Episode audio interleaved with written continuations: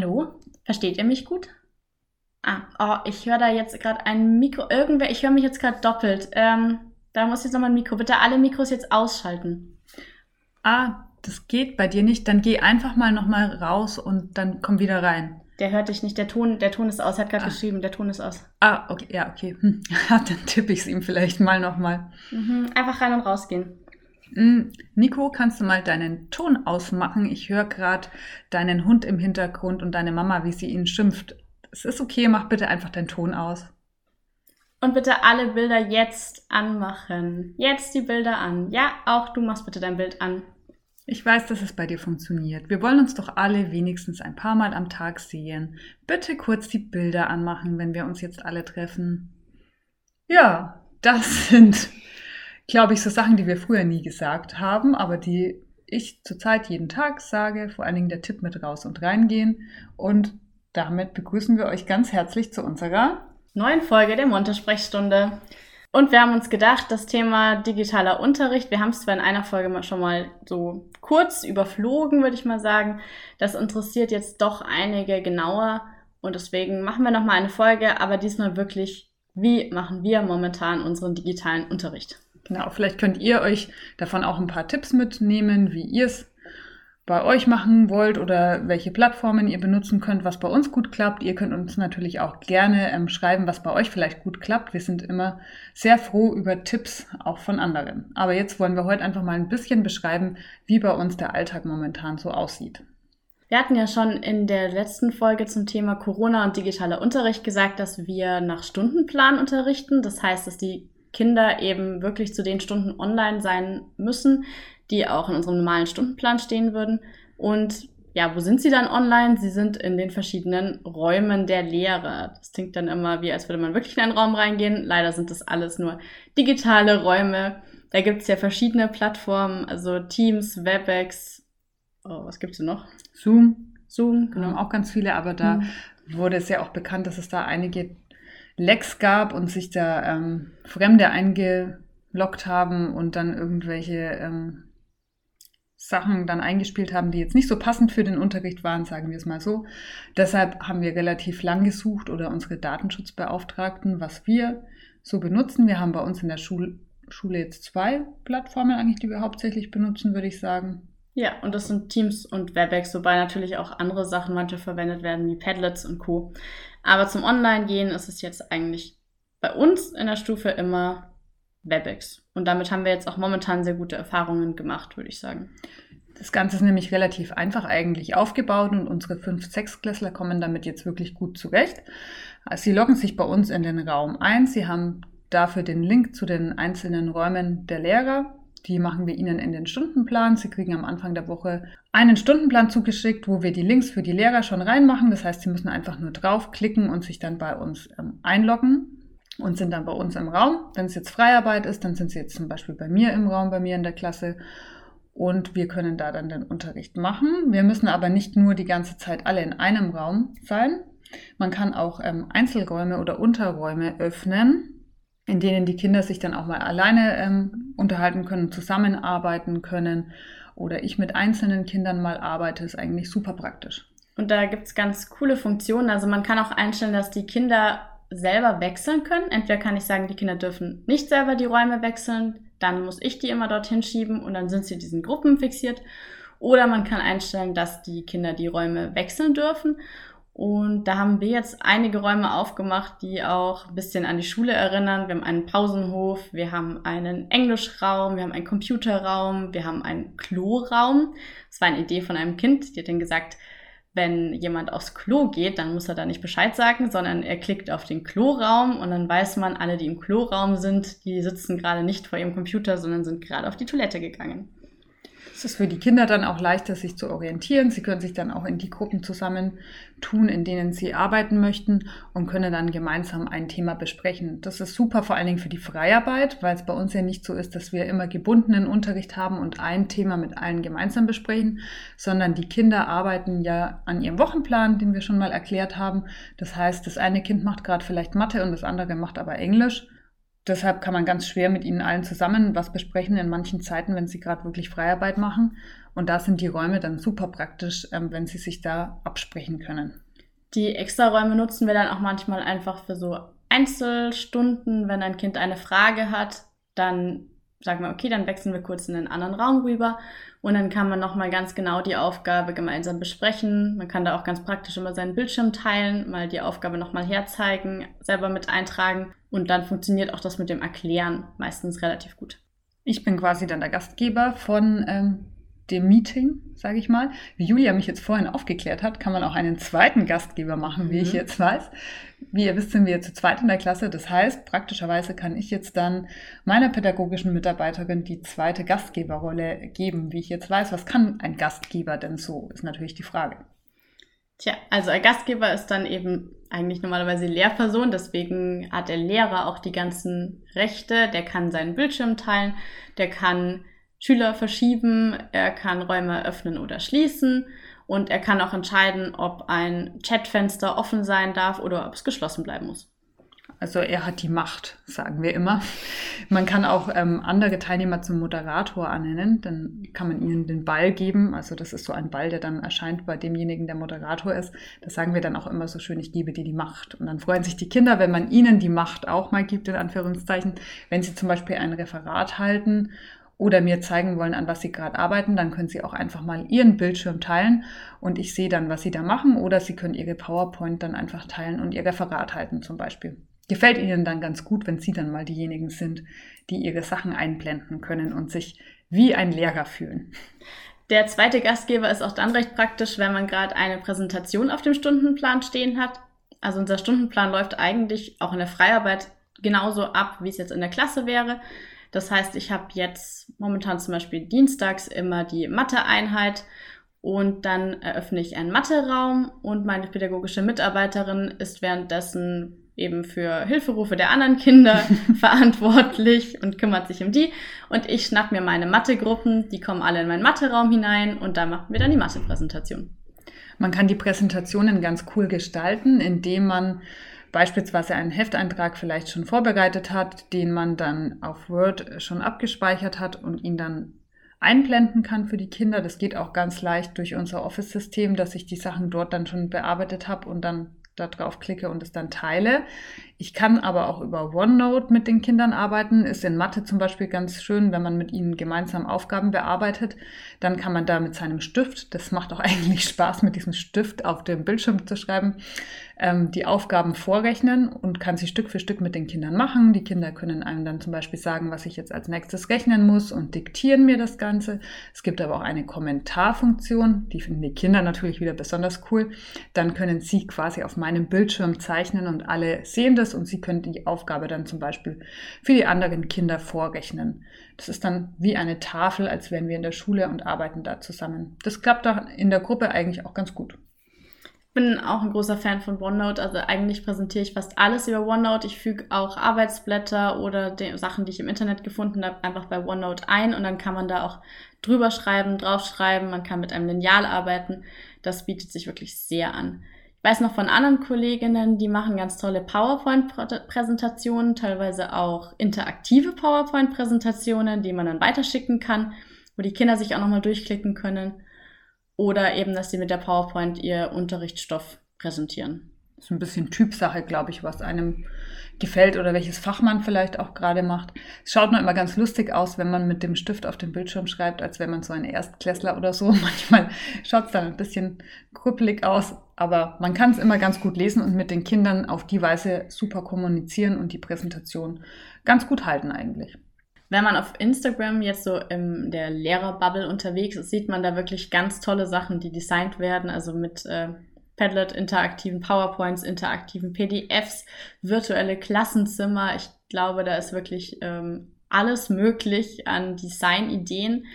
Was ich jetzt ein bisschen krass finde, ist einfach die Stundenanzahl, die bei sowas leider teilweise auch reinfließt. Also das muss man vielleicht an der Stelle auch mal sagen, je nachdem, wie viel Zeit man neben dem Korrigieren noch hat, ist jetzt dieser ganze Unterricht, den wir jetzt gerade vorbereiten, natürlich alles komplett neue Vorbereitung. Also das Material, das man aus den letzten Jahren hatte, ist natürlich eigentlich nicht digital. Bei uns ist ja auch viel mit Material gearbeitet worden oder mit Karteien und die gibt es einfach nicht in dieser Form. Ja, um so ein bisschen das mal zu widerlegen, dass die ähm, Lehrer gerade ein chilliges Leben haben. Ich glaube, es kommt ganz darauf an, wie intensiv man den Online-Unterricht gestaltet und wie viel Zeit man dann wirklich reinsteckt. Aber wenn man das ordentlich vorbereitet, das anschaulich für die Kinder machen will und dann auch viel Präsenzzeit, wie wir jetzt hat, wo man wirklich auch immer ansprechbar ist, wenn man gerade auch in der Schule wäre, sind es von der Vorbereitung für uns, würde ich sagen, momentan mehr Stunden, als wenn ich jetzt mein normales Jahr durchziehen würde, wo man viele Sachen einfach schon gemacht hat, die dann natürlich je nach Klasse immer abändert oder neue Sachen macht. Aber es ist alles auf jeden Fall aufwendiger und in viele Sachen muss man sich jetzt selber auch einarbeiten, muss ich sagen, weil mhm. man hat ja so viel digital jetzt nicht gemacht, seine Arbeitsblätter vielleicht gestaltet oder so, aber das, was man jetzt alles da machen kann, um den Kindern das wirklich anschaulich zu machen, ist auch für uns alles neu. Da ist es wirklich, wie du gesagt hast, ganz cool in Instagram manchmal ein bisschen unterwegs zu sein und da viele Anregungen zu bekommen, was man alles machen könnte. Und ich denke, es ist auch völlig legitim, dann bei Lehrermarktplatz mal ein bisschen mehr einzukaufen, weil es einfach da ja tolles Material gibt. Jetzt mal als unbezahlte Werbung. Werbung.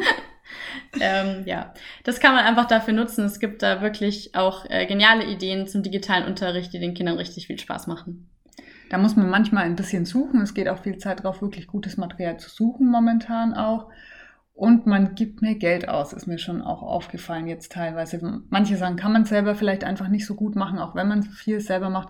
Da ist man inzwischen, ich zumindest du auch, gell, mhm. versucht, dass sich dann doch mal mehr Material dann zu kaufen, dass wir jetzt die Zeit zu Hause ganz gut das und anschaulich ich, ja, ist. hatte ich vorher nicht so stark. Was wir ähm, im Vorhinein mal gemacht hatten, war ein Online-Kurs zum Thema OneNote, die Verwendung von OneNote. Der hat uns wirklich wahnsinnig viel weitergeholfen. Und inzwischen führen wir beide eben da Präsentationen und Stundenplanungen sehr, sehr viel eben digital durch. Und das kann man, also würde ich jedem empfehlen, wer sich noch nicht so gut mit OneNote auskennt, vielleicht einfach mal entweder so eine digitale Fortbildung mitmachen oder mal ein YouTube-Video schauen. Da gibt es bestimmt ganz viele Sachen.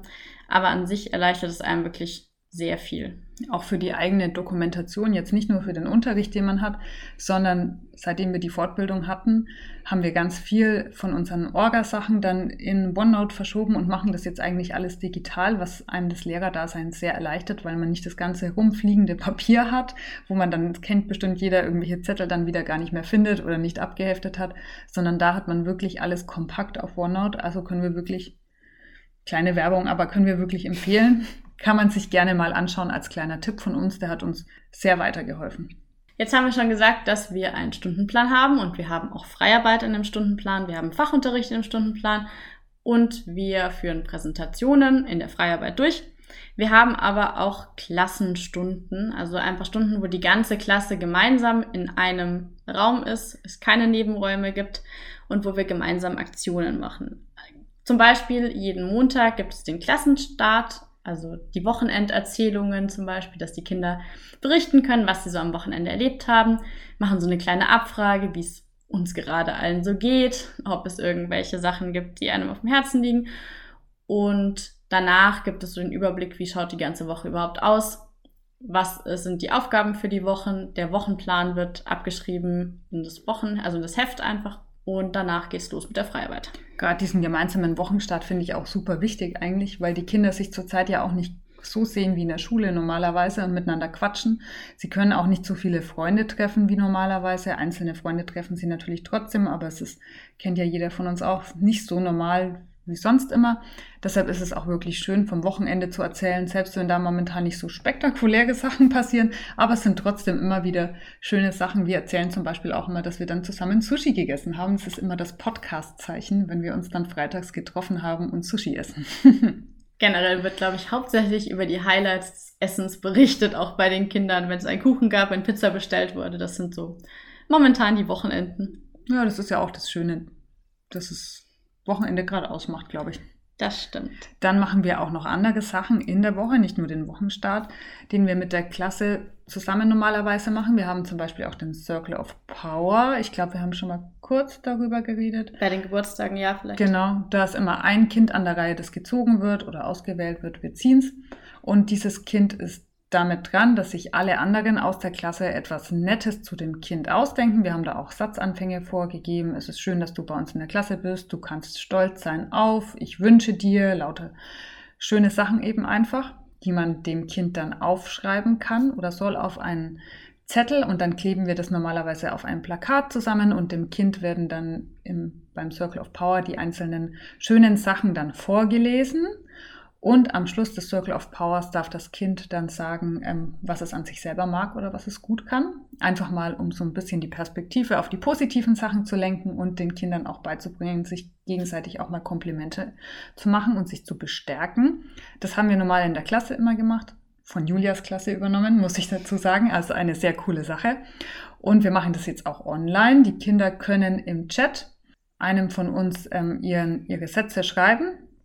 Das macht meistens meine pädagogische Mitarbeiterin. Die sammelt die dann und gestaltet dann ein virtuelles Plakat, ähm, das sie dann auch einblendet und ihren Bildschirm teilt, wenn sie es gemacht hat. Und dann wird es wie, als wären wir in der Klasse vorgelesen und das Kind darf dann auch wieder sagen, was es an sich mag und dieses virtuelle Plakat bekommt es dann zugeschickt. Aber es ist eine sehr schöne Sache auch, die auch jetzt seinen Raum im virtuellen Unterricht hat. Genauso müssen natürlich auch Geburtstage ein bisschen zelebriert werden. Wir hatten schon mal in einer Folge erklärt, dass Geburtstage bei uns einen sehr großen Stellenwert haben und es auch ein Ritual immer zum Geburtstag gibt. Jetzt momentan muss man das natürlich ein bisschen im kleineren Umfang machen, aber der Vorteil ist, man darf jetzt wieder singen. Das war ja vorher immer ein Problem, dass man jetzt nicht mehr in den Klassenräumen singen durfte.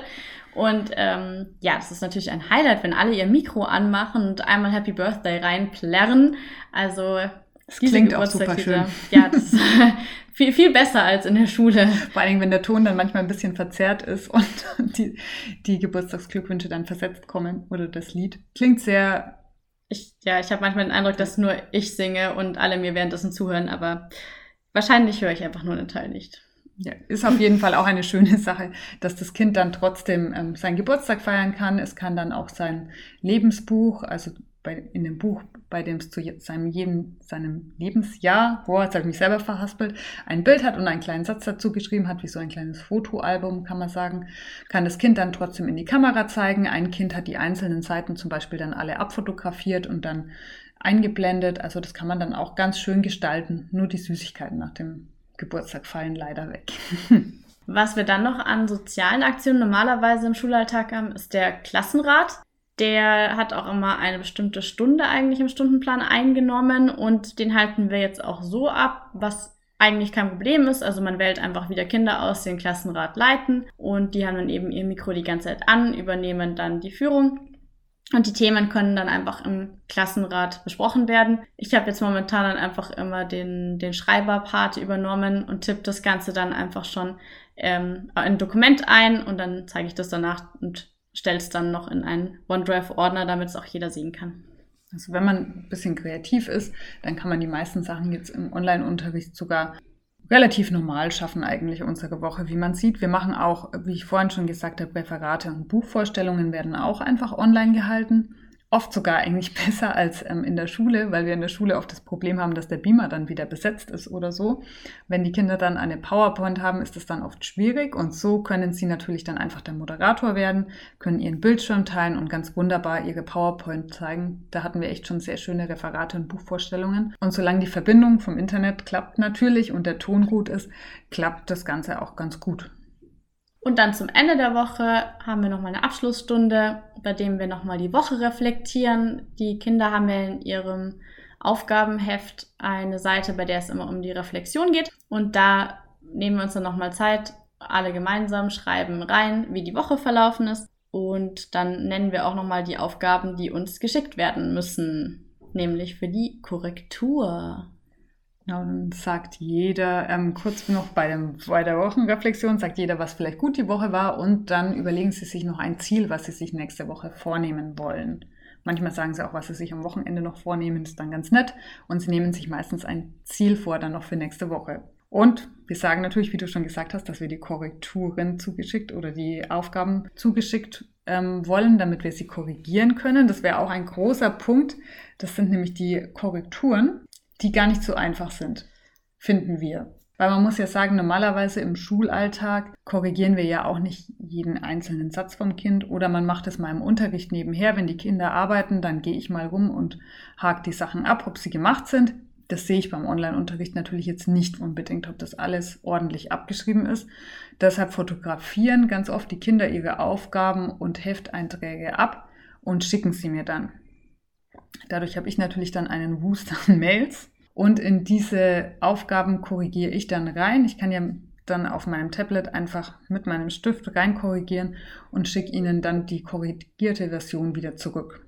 Ist ziemlich zeitaufwendig, muss ich sagen. Und manchmal ist es natürlich auch nicht ganz so klar, wie genau sich die Kinder diese Korrektur dann auch wirklich anschauen gerade in unserer Jahrgangsstufe ist es dann auch, glaube ich, für die Kinder einfach viel weniger wichtig als jetzt bei Abschlussklassen, die dann wirklich sehen wollen, wo muss ich mich verbessern. In der 5, 6 ist es einfach noch ja, weniger relevant für die Kinder. Ähm, wir haben andere Korrektursysteme auch schon mal in unseren Teamsitzungen kennengelernt. Also es gäbe auch die Möglichkeit, OneDrive-Ordner mit Passwort äh, für die jeweiligen Schüler zu erstellen und da die Dokumente reinzuladen. Aber der Prozess mit dem runterladen, hochladen und hineinschreiben bleibt trotzdem derselbe. Falls irgendjemand Ideen hat, wie man Korrekturen deutlich schneller machen kann, sind wir da sehr, sehr offen. Also gerne mal an unsere Mailadresse schreiben unter monte-sprechstunde at gmx.de oder uns auf Instagram anschreiben unter monte Sprechstunde.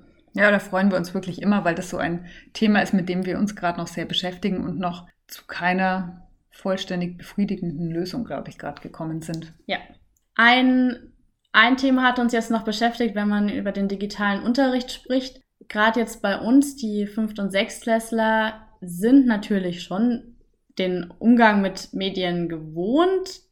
Die meisten haben ein Smartphone, nicht alle. Viele haben auch ein Tablet oder ein, zumindest ein PC, den sie zwischendurch nutzen können. Aber die Zeit am Computer ist natürlich jetzt wirklich deutlich länger. Einerseits ist es natürlich auch nicht gut für den Körper des Kindes, also was Augen und Rücken angeht zum Beispiel. Aber gerade die Gefahren des Internets, die vielleicht so durch die Nutzung gar nicht, also durch eine geringere Nutzung gar nicht auftreten würden, sind jetzt natürlich sehr, sehr groß.